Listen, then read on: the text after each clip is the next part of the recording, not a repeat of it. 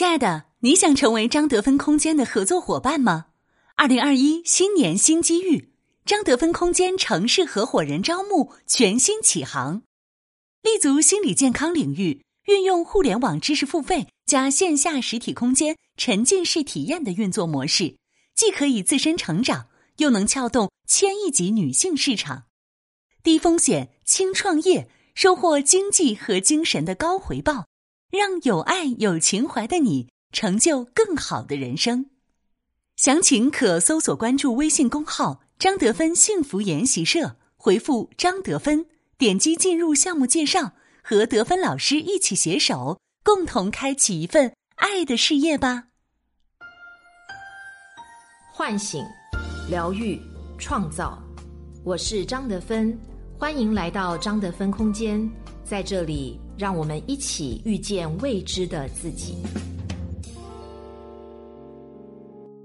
大家好，我是今天的心灵陪伴者杨锵锵，和你相遇在张德芬空间。今天和大家分享的主题与艾滋病有关，作者任丽。十二月一日是世界艾滋病日，据联合国艾滋病规划署公布的数据，二零一九年全球约有一百七十万新发艾滋病感染者。六十九万人死于艾滋病相关疾病。其实，这个日子更应该被称为艾滋病患者关爱日，因为这是一个被歧视、被忽略、被误解很深的群体。当一个人被贴上艾滋病患者标签的时候，他的人生似乎就全完了。他可能失去一切，失去所有的社会关系，失去工作机会，最终可能会失去生命。不过，最近《新京报》记者与两个 HIV 携带者分别相处了一天，发现他们迎来的却是截然不同的命运。来自农村的小刚，在被查出感染 HIV 之后，感觉天都塌下来了。后来自己染病的消息被父母得知后，原以为父母会担心自己的身体，没想到他们不分青红皂白，劈头盖脸对他就是一顿臭骂。这背后是家人深深的耻辱感与愤怒，是他这个不争气的儿子丢了全家人的脸。做完检查后的第二年，小刚第一次回到家乡，结果被亲戚们当怪物一样嘲弄，父亲更是用竹竿把自己痛打一顿，连竹竿都碎成渣了。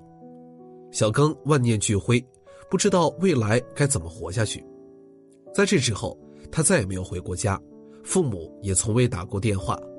即便这样，小刚的父母仍然想为了自己的面子，逼迫他赶快结婚生子，这让小刚完全无法接受。他不想再祸害别人，但同样感染 HIV 的松鼠哥则幸运得多。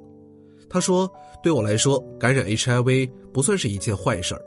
起初，他并不想把这件事儿告诉家里人，只想一个人扛下来。”没想到他周围的人都充满了善意。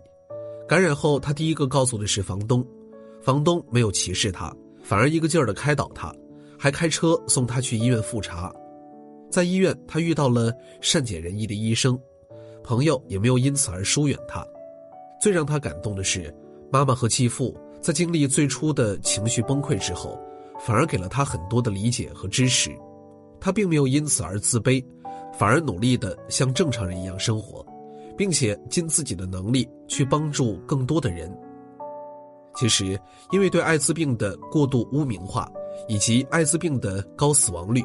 会让不了解的人产生过度的恐惧。这种恐惧情绪的蔓延，不仅让真正确诊的患者生存空间被挤压，还让那些并未确诊却怀疑自己染上 HIV 的人，在忐忑中备受煎熬。他们所遭受的心灵痛苦，可能并不亚于 HIV 携带者。某成功商务人士 C 去外地出差，发现酒店房间门下塞进了一张小卡片。出于好奇，他加了卡片上的微信，结果没有经受住诱惑，他那晚跟一个陌生的女性发生了性关系。这次性体验他感觉非常不好，一方面作为朋友、妻子眼中的模范丈夫，居然做出这样的事情。既感到羞耻，又有些内疚。另一方面，他总觉得这样的性行为很脏，身体上也有些不舒服。一次偶然的机会，他看到手机推送的有关艾滋病的消息，突然有些担心，自己那一次的冲动行为会不会染上了艾滋病呢？他立即预约了医院的性病科，做了抗体检测。检查结果拿到的那一刻，他长舒了一口气，谢天谢地是阴性，总算可以睡个安稳觉了。晚上，当妻子要求性生活时，他突然又心里一惊，这个检测的准确率是百分之九十八以上，万一自己是剩下的百分之二呢？不行，绝对不能。他找了一个身体太累的理由给搪塞过去了。第二天，他换了一家医院，检测的结果仍然是阴性。他觉得这下自己可以安心的去上班了。可不知怎么回事每当他快要忘记这件事的时候，就有大数据推送的信息跳了出来。估计是他前段时间经常上网搜索有关艾滋病的知识，被网络记录了下来。每次看到艾滋病这三个字以后，他的内心就会被扰动。就开始有各种担心。在那之后，他拒绝跟妻子过性生活，也很少去跟孩子亲近。在单位也总觉得别人用异样的眼光看着自己，这让他压力重重、焦虑不安。妻子甚至起了疑心，盘问他是否外面有人了。他感觉自己快要撑不住了，他能做的好像只剩下再去医院检查，再次听到医生跟他宣布。检查结果是阴性，你没事儿。其实，像 C 先生对艾滋病的恐惧已经达到了病态的程度，他不断的去医院检查，不断的确认，让自己长时间处在一种高度焦虑中，这已经影响到了他的正常生活，可能进一步会影响到他的社会功能，比如说尽量减少与人接触，害怕上班，甚至完全将自己封闭起来。恐艾其实与临床上的焦虑症、疑病症、强迫症等疾病有很多的相似之处。首先，他总是害怕传染给家人，将灾难扩大化，想象未来自己会多么的凄惨，可能会被亲人抛弃，前途一片灰暗。这些没有发生的事情让他极度焦虑。其次，经过多次检查，虽然结果是阴性，但是他总能找到其中的漏洞。他总能找到那个万一，也就是内心的怀疑始终无法打消，这就像是悬在头上的达摩克利斯之剑一样，不知道什么时候会落下。一旦遇到有关艾滋病信息的侵袭，就会再次勾起他的怀疑。另外，因为不断重复检测、确认、再次怀疑，周而复始，让他感到极其痛苦。在理智上，他也会认为医生说的很对，肯定没有问题。不应该有这样的想法，自己应该开始正常的生活了。可是另一方面，他又无法控制住自己不去猜疑、不去做检查，强迫与反强迫两股力量就这样不断交替，让他无法自拔。所以，假如像 C 先生这样有了上面的困扰，已经影响到了他的正常生活，可能就需要去寻求专业的心理服务了。据统计，艾滋病是死亡率位居第一的传染病，而且至少三分之一的感染者无法获得拯救生命的治疗。联合国儿童基金会最近发布的一份报告显示，近三十二万青少年儿童感染艾滋病，其中有十一万死亡，也就是大约每一百秒就有一名二十岁以下的青少年感染 HIV。高死亡率、低龄化，再加上性获得更加容易。让染病与死亡的几率都大大增加，同时，因为艾滋病病毒主要是通过性传播，这会激活文化中对性的羞耻感，以及人们的死亡焦虑，这直接导致了人们谈爱色变。其实，大多数有过无保护性行为的人，并不会出现恐爱的情况，每个人对此的反应不同，最关键的还是他们家庭养育环境的不同。通常在家族中有过精神障碍的家庭成员，可能会是恐惧焦虑的易感人群。另外，假如父母在早年的养育过程中没有给孩子足够的满足，孩子未跟父母形成安全的依恋，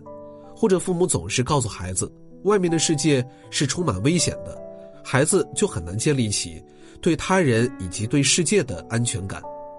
某个生活事件也就可能会成为安全感崩塌的诱惑。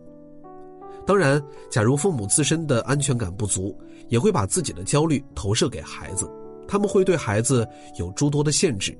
孩子害怕去探索未知的领域，而未知的部分越多，也就越恐惧。艾滋病大多数是通过性行为进行传播的，而在当今的互联网时代，性的获得变得更加容易，但婚姻的成本却越来越高，与多个性伴侣发生关系的行为也有所增加，这会让染病的几率大大增加。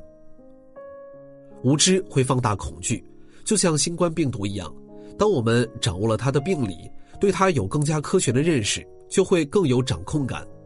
那么恐慌的级别就会降低。每年的艾滋病日，把大众的目光重新聚焦到这个疾病本身，也是一次向全民科普的机会。当我们近距离接触到这些人时，当我们可以尝试去看见每个生命背后的痛苦与挣扎时，我们也许能更接纳、包容这个群体。他们只不过是得了一种强度不高的传染病而已，他们其实也是弱势群体，也想有尊严的活着。一个宽容的社会是让弱势群体活得有尊严。当然，除了全社会的包容之外，艾滋病或者恐艾人群也可以建立自己的匿名自助群体，类似于美国的戒酒互助协会，在群体里获得更多的支持与鼓励。这样，一方面可以去积极的治疗，一方面也可以尝试去为社会做些贡献，让自己的人生更有价值。每一个生命都值得被尊重，让尊重与包容从我们自身做起。